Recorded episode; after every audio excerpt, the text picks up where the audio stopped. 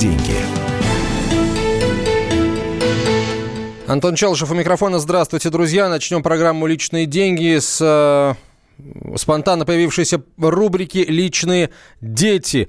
Подросток на Кубани устроил стрельбу из пистолета. А его друзья получили, к счастью, легкие ушибы, сообщают в Темрюкском районе, в частности, глава Темрюкского района Федор Бабенков э, сообщил об, об этом агентству э, ТАСС. Подросток был вооружен пневматическим пистолетом, не боевым, слава богу. С другой стороны, это все произошло на территории школы, куда он смог с этим пистолетом попасть. А, что известно к, к этому моменту? На территории одной из школ группа молодых людей, в том числе парень 14-15 лет. У этого парня был с собой пневматический пистолет, который не требует для ношения разрешительных документов, заявил э, глава Темрюкского района Бабенков. Дети играли, впоследствии они, подросток начал стрелять по ногам. А, серьезных травм, по словам главы а, Темрюкского района, никто не получил, госпитализация не понадобилась, однако, тем не менее, правоохранительные органы сейчас а, выясняют, выявляют все причины произошедшего. Вот что, в частности, рассказывает о случившемся мама одного из пострадавших подростков. Это аудио размещено в одной из групп Темрюка в социальных сетях. Насчет на отпустили. Ну, вроде как бы даже по делам несовершеннолетних сказали, чтобы его завтра в школе не было. Ну, чё? Я хочу в школу. В общем, ничего не известно. Как она будет и как это. Он даже у нас нигде на учете не стоит. Он белый и пушистый. И наше заявление, что мы написали, это так. Филькина грамота, которую можно потереть его самое большее, что здесь делают, это просто-напросто оштрафуют маму. А остальное он пишет деткам, ховайтесь, я вас и порежу, я вас и прибью, я вас порву. Ну, в общем, вот такие угрозы. А полиция ничего не может сделать, на него нету никакой статьи. А, эта мама одного из пострадавших рассказала в социальных сетях, в одной из групп в социальных сетях, посвященных жизни в городе Темрюке. Ну, это, мягко говоря, идет э, в разрез с тем, что заявил глава Темрюкского района Бабенков. Он сказал, что дети играли. Ну, если этот подросток, который был вооружен пистолетом, всех предупреждает и э, просит всех скрыться, причем, что интересно, на украинском языке это делает. это, прям скажем, не очень похоже на игру. Наши корреспонденты уже на месте э, событий работают, выясняют все обстоятельства произошедшего, и в ближайших выпусках новостей их включение из Темрюка вы услышите. Ну а мы переходим, собственно, теперь уже непосредственно к личным деньгам. И я приветствую э, в студии редактора отдела экономики «Комсомольской правды» Михаила Зубова. Михаил, приветствую. Приветствую вас. А, итак, а, начнем с э, новости о том, что Центробанк рассчитывает на стабилизацию ставок по ипотеке. И, естественно, всем хотелось бы, чтобы они стабилизировались на более низких уровнях, чем есть сейчас. Однако какие прогнозы, это, это, это то, что хочется людям, а какие прогнозы дает директор Центробанка Эльвира Набиулина? Ну, на самом деле, э, глава ЦБ идет э, по следам того, что уже произошло, ставки стабилизировались. Ну, например, ставки в Москве, в зависимости от банка, в среднем около 10% годовых. Это нормальная вполне ставка. Главное, что банкам запрещено задним числом увеличивать процент. Это запрещено законом. Э, главное, что человек, который берет ипотечный кредит, а, просмотреть в договоре, чтобы не было где-то мелкими буквами написано, что банк это имеет право делать. Потому что если это в договоре прописано, то, ну, извините, вы а подписали этот договор. Нельзя ли запретить банку указывать это мелким шрифтом просто, чтобы люди не попадались в эту ловушку? Нет, нельзя. Но это договор. В договоре можно указывать все, что угодно. Вот. Но если договор составлен правильно, а люди в основном правильно составляют договоры, то вот ты взял кредит... Люди на... или банки, вот что вы имеете в виду? Люди-то, может быть, были бы ну, рады составить договор правильно, но условия это предоставляет ну, банк, если, если взять э, приличные банки, которых у нас, ну, как минимум 10, то банки даже в эту игру с мелкими буквами не играют, Вот, э, нормальные, хорошие сейчас в среднем 10% годовых, на 10 лет дают, иногда побольше. То есть это ниже, а, к сожалению, ниже уже не будет. То есть процент вот он предельно низкий. Почему? А, потому что это зависит от ключевой ставки ЦБ, это зависит от куча разных факторов. Но я повторю, что 10% годовых – это вполне нормальная ставка. Это не спекулятивная ставка. Ну, это, это для ставка... России может быть вполне нормальная ставка, но не для остального мира, где э, ипотека под 10% – это, это, это, это из области фантастики. Вот там 2-3%, где-то полтора – это больше похоже на правду. А это больше похоже на правду в тех странах, где инфляция полтора процента либо меньше. Ну, у нас инфляция 4-4,5, даже меньше – ну, вот мы, а ставки 10? Э, вот мы об этом поговорим немножко позже, потому что есть еще одна новость о том, что сейчас э, самое выгодное э, время для того, чтобы нести свои деньги в банк, если они у вас есть. Сейчас очень высокие проценты по вкладам. Вот. О чем это говорит? Сейчас процент по вкладам, опять же, у топа лучших банков, к 8% приближается. А что, вот э, может быть э, процент по вкладу 8%, если инфляция 4%? Ну, это тоже, да, это слегка завышено. Да. Это значит, что инфляция будет побольше, чем 4. Не потому ли, что она будет побольше, чем 4, что банки берут под 8? Вот я... Давайте поменяем, так сказать, причину и следствие местами. А, кстати, между прочим, это возможно. Сейчас есть такая тенденция, что банки очень охотно покупают рубль. А, очень охотно. Рубль стал практически дефицитом. Почему они так делают? А, я интересовался у банкиров.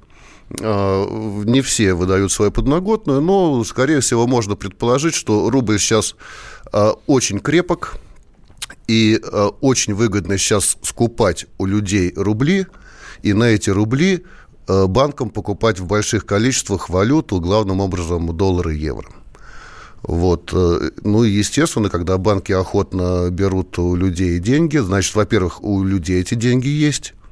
Кроме того, у нас инфляция прошлого года, позапрошлого года э, была низкой из-за того, что очень резко упала покупательная способность людей. Э, в этом году покупательная способность людей растет. Растет средняя зарплата в реальных секторах по всем регионам. Соответственно, у людей появилось больше денег, соответственно, у продавцов э, товаров и услуг э, появилась возможность э, продавать эти товары и услуги дороже.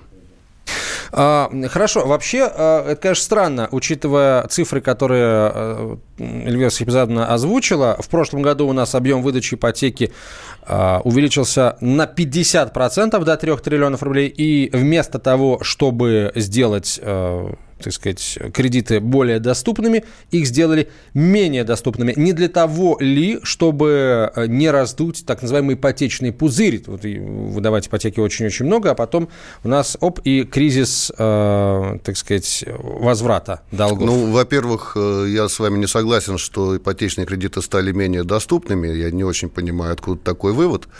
Что касается ипотечного пузыря, ну, вы знаете, вот э, э, такой риск есть всегда, из-за этого мировые экономические кризисы были, из-за ипотечных пузырей. Но у нас, э, я не думаю, у нас все-таки нет, понимаете, вот э, в Америке каждая семья, молодая, каждая молодая семья пользуется ипотекой. Понимаете, какие масштабы? У нас все-таки квартиру покупает далеко не каждая молодая семья, и я боюсь, что даже не каждая десятая – а где-то каждая тридцатая, вот так вот по моим прикидкам. А, соответственно, не те... И мы после этого говорим, что ипотека в нашей стране э, доступна? Ну, она, она доступна для тех, собственно говоря, для кого она доступна, но каков процент э, вот этих самых счастливчиков, он невысок. А для того, чтобы получить ипотеку, собственно, нужно только одно. Нужно внести первоначальный вклад. Вот если вы, молодая семья, покупаете квартиру, которая на окраине Москвы сейчас стоит 5 миллионов рублей. Однушка. Да. А, вот, э, соответственно, 10-15% в зависимости от условий банка нужно внести. То есть полмиллиона нужно иметь. А все остальное уже значительно проще. Но стартовый вклад нужен.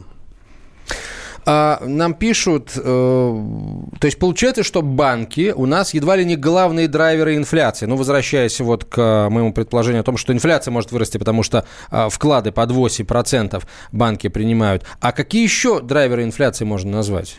Ну, драйверы инфляции – это еще те, кто платит зарплату людям. В принципе, инфляция – это не так уж и плохо. Инфляция при условии роста благосостояния граждан – это вполне нормально. Она э, стимулирует людей не держать деньги под подушкой, э, делать э, покупки здесь и сейчас, а не через год – потому что деньги немножко обесцениваются, они даже в развитых экономиках, которые могут себе позволить просто забанить обесценивание денег, никто так не делает. Инфляция есть везде, потому что она вот является стимулом для того, чтобы все крутились. А, друзья, присылайте свои а, вопросы редактору отдела экономики комсомольской правды Михаилу Зубову. WhatsApp и Viber на 967 200 ровно 9702, 967 200 ровно 9702. Или, а, соответственно, можете делиться своим мнением о, по поводу обсуждаемых тем. Говорим мы сейчас о, о ситуации с ипотекой в нашей стране. Спрогнозировала стабилизацию ипотечных ставок глава Центробанка Эльвира Набиулина. Через несколько минут мы вернемся к этой теме. Личные деньги. Магеллан прошел вокруг света за три года, и его знает весь мир. Фок и паспорту потратили 80 дней, и про них написали книгу. А с нами это можно сделать всего за полчаса. Знаменитые путешественники в прямом эфире расскажут, где побывали, что увидели и через что пришлось пройти, проехать, проплыть и пролететь. Совместный проект «Радио Комсомольская правда» и Русского географического общества «Клуб знаменитых путешественников».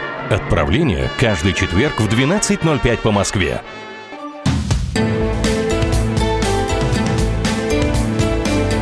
Личные деньги. Продолжаем разговор. Михаил Зубов в нашей студии, доктор отдела экономики «Комсомольской правды». Говорим мы сейчас о состоянии ипотеки и о ближайшем будущем ипотеки э, в Российской Федерации. Глава Центробанка Эльвира Набиулина на встрече с э, президентом Владимиром Путиным сообщила, что в прошлом году объемы выдачи ипотеки увеличились в полтора раза до трех триллионов рублей. Ставки были достаточно низкими, однако вот сейчас, собственно, это, это снижение Э, это снижение э, прекратилось. Э, видимо, на действующих цифрах показатель ставок остановится. Однако мы помним, что ранее глава государства поручил Центробанку и правительству принять меры по снижению ипотечной ставки до 8% и обеспечить внесение в законодательство изменений, предусматривающих предоставление россиянам ипотечных каникул. Вот об этих э, каникулах мы поговорим чуть позже. А сначала э, это, это лакомая такая для многих цифра 8%. Э, если от нынешних 10 мы перейдем к, к, в среднем к 8, это позволит там, многим снижать ставку, перекредитовываться со снижением ставки. Это многим поможет сократить либо объем платежа, либо продолжительность э, этого самого кредита. Что сейчас конкретно, Михаил, э, сделано уже, ну, помимо поручения э, президента, для того, чтобы двигаться в сторону 8%? Это... Ну, значит, я, наверное, скажу крамольную вещь, но э, 8% или 10% – это не принципиальная разница. Понимаете, будет платить человек 30 тысяч в месяц э, по ипотеке или 29 тысяч, Разница Но учитывая, что человек будет платить это на протяжении, скажем, 20 лет, умножаем 1000 рублей на 12 месяцев, а потом еще на 10 120, а потом еще на 2 240, ну, для многих 240 тысяч это э, деньги весьма существенные. Ну, понимаете, так можно считать, если каждый день экономить корочку хлеба на завтра, и за 20 лет получится ну, еще больше. копейка рубль бережет, и э, вот э, богатые люди в первую очередь проведут все эти расчеты и э, сделают все, чтобы сэкономить эти 240 тысяч, вот, потому что ну, просто умеют считать. Я бы шел по другому пути, по честно какому? говоря, если бы меня спросили. Я бы снижал первоначальный взнос. Потому что вот первоначальный взнос сделать полмиллиона – это дорого. А вот снизить этот первоначальный взнос хотя бы до 400 тысяч, а лучше до 250, вот это было бы гораздо важнее, чем э, ежемесячные платежи 10 или 8 процентов. Вот. Но тут э, банки не очень хотят идти в этом направлении, потому что все-таки первоначальный взнос – это их гарантия. А что касается 8%, ну, это экономически сейчас э, возможно только в одном случае. Если это будет э, оформлено как льготная ипотека, такая льготная ипотека и сейчас есть, э, она есть и в московском регионе, и в подмосковном регионе, и во многих других регионах, которые могут себе позволить. Но это вот тот случай, когда государство все-таки вкладывается вместе с семьей, вместе с человеком, и когда вот эти вот лишние 2% доплачивает государство. Это есть. Но это не, с моей точки зрения, это невозможно распространить на всех. Но на случай, когда это касается э, важных, нужных для экономики специалистов или нужных для социальной сферы врачей, учителей, это есть. Это практически в каждом э, хорошо развивающемся регионе существует. Нам пишет слушатель, есть миф о низкой ставке по ипотеке на Западе. Мой знакомый в США, штат Миннесота, брал ипотеку на строительство дома в прошлом году по ставке 6,5%. Это, сами понимаете, совсем не 1-2. Согласен, не 1-2, но, может быть, это какая-то специальная программа, потому что, мне кажется, ипотечная ставка в 6,5% это ну, как-то высоковато для американского ипотечного рынка. У нас есть слушатели э, из Соединенных Штатов. Вот э, что вы знаете, средняя ставка по ипотеке в США или в вашем штате, или в вашем городе, пожалуйста, напишите, потому что, мне кажется, 6,5 в Америке это что-то, ну, может быть, это у них там действует сейчас такая введена линия отсечения для того, чтобы не раздуть очередной ипотечный пузырь, может быть? Ну, в прошлом году вообще были очень интересные истории в Америке американской экономики. Там госслужащие прекращали, прекращали получать зарплату. Э, много всего было. инфляция, инфляция достаточно высокая была в США, выше, чем обычно. Это вот. сколько? Это три? Ну, до трех, конечно, нет. Вот. Ну, э, они могут регулировать инфляцию тем, что они включают печатный станок. Они, э, поскольку они являются эмитентом мировой валюты, они в том случае, когда у нас рубль... Когда им э, это нужно? Да, у нас рубль проваливается, и мы не включаем печатный станок, чтобы рубль не провалился еще больше, а у них как раз, когда э, доллар проваливается, они включают, э, чтобы он перестал проваливаться. Это особенность их экономики, поэтому, конечно, они инфляцию держат. Что касается ипотеки в 6%, я думаю, нужно смотреть, на какой период этот ипотечный кредит взят. Ну, в общем, я предложил нашим американским слушателям э, писать, что вы думаете о 6,5%, и вот э, средний размер ипотечной ставки по вашим сведениям, вот каков сейчас э, в США. Ну, а я хотел бы обратиться к ипотечным каникулам. Впервые э, Путин дал поручение правительству, а впервые глава государства об этом сказал э, в ходе своего обращения к федеральному собранию. Сегодня многие граждане, семьи берут кредиты на различные цели. Конечно, нам нужно понимать свою ответственность, рассчитывать силы, все это понятно, но в жизни может случиться все, и бывает все. И потеря работы, и тяжелая болезнь. И в этой ситуации загонять человека в тупик – последнее дело, да и бессмысленно даже с экономической точки зрения. Для защиты людей нужны дополнительные законодательные гарантии. Так предлагаю предусмотреть ипотечные каникулы. Мы недавно говорили об этом в Казани. То есть отсрочку отсрочку по платежам для граждан, которые лишились дохода. Дать им возможность сохранить свое единственное жилье, а кредит передвинуть, погасить позднее.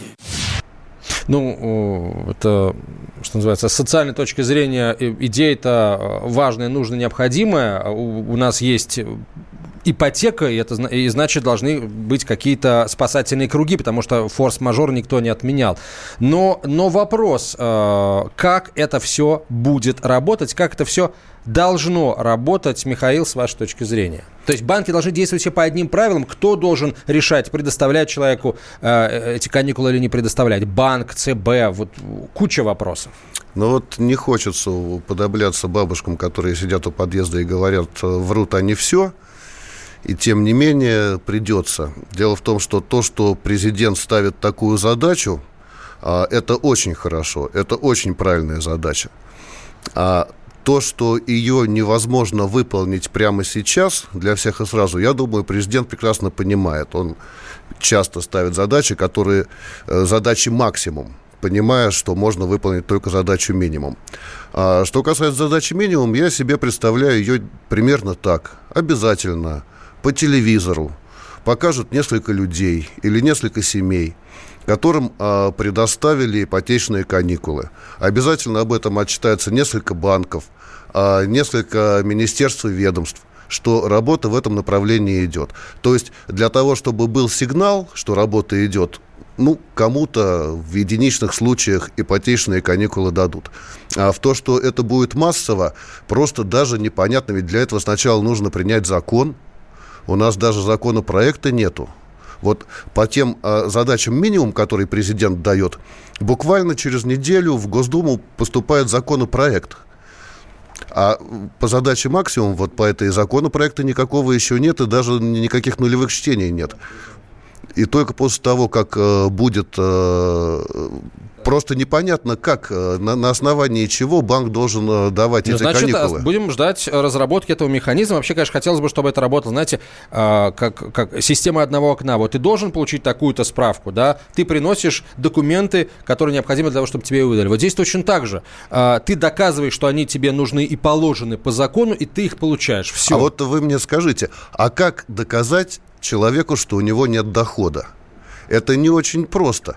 Ну да, человек может пойти э, на, на, в службу занятости, э, встать там на биржу труда, получать, начать получать пособие по безработице, да. И у нас масса народу, которые получают пособие по безработице, но при этом они заняты и спокойно работают в гаражном э, секторе, в, тени, в таком в теневой экономике. Ну, то есть очень... Э, Ба- вот... Мне кажется, банки за последние там э, несколько десятков, ну, за два десятка лет научились, э, они же определяют каким-то образом люд... платежеспособность человека, прежде чем выдать ему кредит. Ну, опять же, мы об этом говорили. То, что человек приносит полмиллиона сразу кусочком, это уже в какой-то степени говорит о платежеспособности. Дальше там, э, как большинство все-таки кредитов у нас берется, если не считать микрокредитов, большинство больших кредитов берутся под ипотеку. А, значит, э, заключается трехсторонний договор. Застройщик, который продавец, покупатель и банк, который это все дело кредитует. И, э, соответственно, если плательщик не может платить, то банк может забрать эту квартиру себе, она-то и является гарантией. Другое дело, вот возвращаясь к ипотечным каникулам, банку, в принципе, невыгодно забирать у людей квартиры. Банку выгодно, чтобы они платили деньги. А, потому что если банки начнут забирать квартиру, это же нужно огромный штат людей иметь, которые будут эту квартиру оценивать и перепродавать потом. Сейчас реклама и новости, потом продолжим. Личные деньги. Британские ученые доказали, у тех, кто слушает подзарядку, в два раза медленнее садится телефон.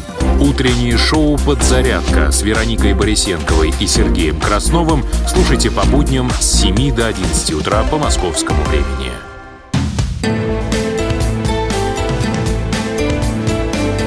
Личные деньги. Кстати, о пиве. Но не для страусов, а для э, людей, для двуногих. Хотя страусы тоже двуногие. Страусы чем-то похожи на нас. А, о пиве и о, о других видах алкоголя. А, есть такая ассоциация компании розничной торговли.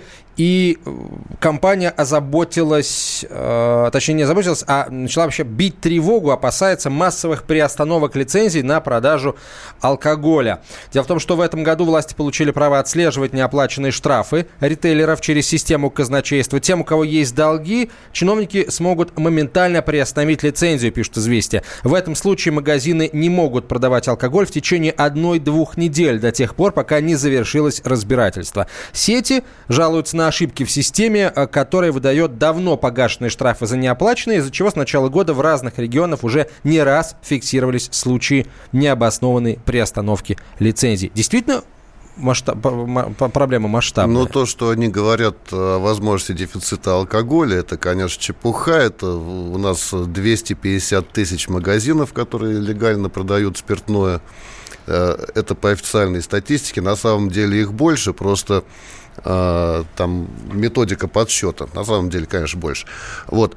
Э, да, бывают случаи, когда по этой электронной системе происходит сбой, и штрафы уплатили, а электронная система их не видит.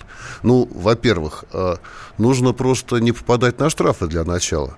99% штрафов идут за то, что пробивают э, алкогольную продукцию несовершеннолетним, не проверив паспорт, и, или после 23 часов ночи. Вот не, не надо этого делать, тогда у вас вообще не будет такой никакой проблемы. Вот. А то, что всякая электроника иногда шалит, да, ну что ж. А, директор по внешним связям Ассоциации компании розничной торговли Роман Черниговцев на прямой связи со студией. Роман, здравствуйте. Здравствуйте. Ну вот, э, ди, ди, э, то есть, я, правильно я понимаю, что в аккорд вы считаете, что вот таких случаев э, сбоев компьютерных будет больше, и тогда вопрос, э, собственно, насколько больше? Ну, э, трактовка и коннотация вообще э, этой темы и нашей озабоченности, она несколько потерпела изменения, пока э, вращалась в средствах массовой информации. Поэтому вот мой коллега только что отметил, что едва ли возможны там, серьезные проблемы с доступностью алкоголя. Это действительно так. Мы же мы выражали озабоченность и беспокойность тем, что сейчас у ритейла и сетевого, и не сетевого, любого, есть э, проблемы и сложности с оперативностью доступа к информации о решениях по лицензиям. То есть по факту сейчас происходит э, Таким образом, если э, в системе ГИС ГМП э, появилась информация, там, допустим, о, о штрафе, то э, там, условно в автоматическом режиме э, идет приостановка лицензии. И та или иная торговая точка об этом узнает уже по факту э, свершившегося решения. Э, на наш взгляд, э, это э, серьезно, скажем так, усложняет и, и может э, наносить э, такой существенный ущерб э, работе торговых точек, э, отдельных магазинов и э, мы предлагаем и призываем, сейчас уже идет эта работа по э, устранению вот этих барьеров да, к э, информации, а главное к оперативному доступу к этой информации необходимо, конечно же, дать э, возможность э, исправления ситуации. Ну, то есть какой-то э, срок заложить с момента информирования о, там, допустим, поступившей или э, остающейся задолженности до момента приостановки лицензии. И э, вот эти две вещи, то есть оперативный доступ и возможность э, быстро исправить э, ситуацию для кон- конкретной торговой точкой, ну, то есть, допустим, оплатить штраф, и внести исправление в э, неверно занесенную информацию. Бывало так, э, что э, штраф уже оплачен, а он все еще э, висит в системе и может быть причиной как раз остановки лицензии. Но вот вы, судя по тому, что вы говорите, да. бывало так, что штраф был оплачен, э, да. это означает, что все-таки большая часть случаев связана с тем, что штраф не был оплачен и, и резко перестала действовать лицензия. Ну тогда, да, действительно... Ну, мои слова этого не означают. Это тоже одна из трактовок, которая вот сейчас вот идет по, по СМИ. Нет, мои слова этого не означают, и я сейчас э, не буду давать э, там какие-то цифровые, оцифровывать чего больше, чего меньше. Дело не mm-hmm. в этом. Дело в том, как э, работает система. Нужно менять э, или донастраивать ее работу. Вот, вот это главное. Спасибо. Спасибо, Роман. Роман Черниговцев, директор по внешним связям «Аккорд». К нам присоединяется председатель Национального союза защиты прав потребителей Павел Шапкин. Павел Сергеевич, здравствуйте. А с вашей точки зрения, будут потребители испытывать большие проблемы в связи с тем, что вот любимый магазин с любимым алкогольным отделом вдруг резко перестал его продавать? Ну вот смотрите, вот эта вот э, ситуация, когда Э, стали приостанавливать действие лицензии на продажу алкоголя э, из-за неуплаченного в срок штрафа наложенного, она э, была введена аж в 2017 году. То есть уже в 2017 году пошли первые приостановки действия лицензии. И, в общем-то, изменения законодательства, которые вступили в силу в январе 2019 года, они касались только некоторого уточнения. То есть было уточнено, что информация об этих штрафах, она должна содержаться в государственной информационной системе о государственных и муниципальных платежах. То есть э, это как бы такая ссылка была на э, то, где это можно было посмотреть, чтобы не запутаться, где и надзорные органы могут это посмотреть, и сами участники рынка вовремя посмотреть, заплатить и отреагировать на процесс. То есть как бы с точки зрения э, логики, э, вот э, реализация вот той инновации, которая была введена, еще раз, в 2017 году, это правильно. То есть, если есть нормы, то должны быть, так сказать, механизмы, которые эту норму реализуют. Другое дело то, что сейчас вот ритейлер, ритейлер почему-то впервые По... столкнулись с этой проблемой. То есть она надумана во многом. Спасибо, Павел Сергеевич. Павел Шапкин, председатель Национального союза защиты прав потребителей, был на прямой связи со студией. Михаил Зубов, э, редактор отдела экономики «Комсомольской правды». Михаил, спасибо большое. Далее в эфире рубрика «Гость в студии». Наш экономический обозреватель Евгений Беляков обсудит с представителем банка МКБ, э, как бизнес преодолевает проблемы на пути к увеличению доли несырьевого экспорта. Ну а я, Антон Челышев, с вами прощаюсь. Оставайтесь на нашей волне. Гость в студии. Увеличение доли несырьевого экспорта – один из приоритетов государства. Но у бизнеса на этом пути много препятствий. О том, как их преодолеть, мы поговорили с Натальей Баховой, начальником управления продаж продуктов документарного и международного бизнеса Московского кредитного банка. С недавнего времени он специализируется на обслуживании внешнеэкономической деятельности. Наталья, расскажите, пожалуйста, э, у нас один из главных приоритетов э, государства – это увеличение экспорта. Вы как видите эту ситуацию сейчас, э, учитывая как раз экономическую и политическую ситуацию в мире? Если говорить в целом об экспорте, то экспорт у нас растет из года в год. За последний год вырос примерно на 20% в 2018 году по сравнению с 2017 годом. И доля несырьевого экспорта тоже выросла около 19%. Большая часть экспорта, конечно, у нас занимает это нефть, газ, уголь, но также мы экспортируем другие товары, это как металлы, древесина, пластмассы, машиностроение и вот в эту часть входит э, несырьевой экспорт. Ну, получается, это тоже в любом случае какое-то сырье. А появляется ли условно конечный продукт, может быть, из числа ваших клиентов, которые обращаются за вот такого рода помощью при выходе на экспортные рынки? Да, конечно.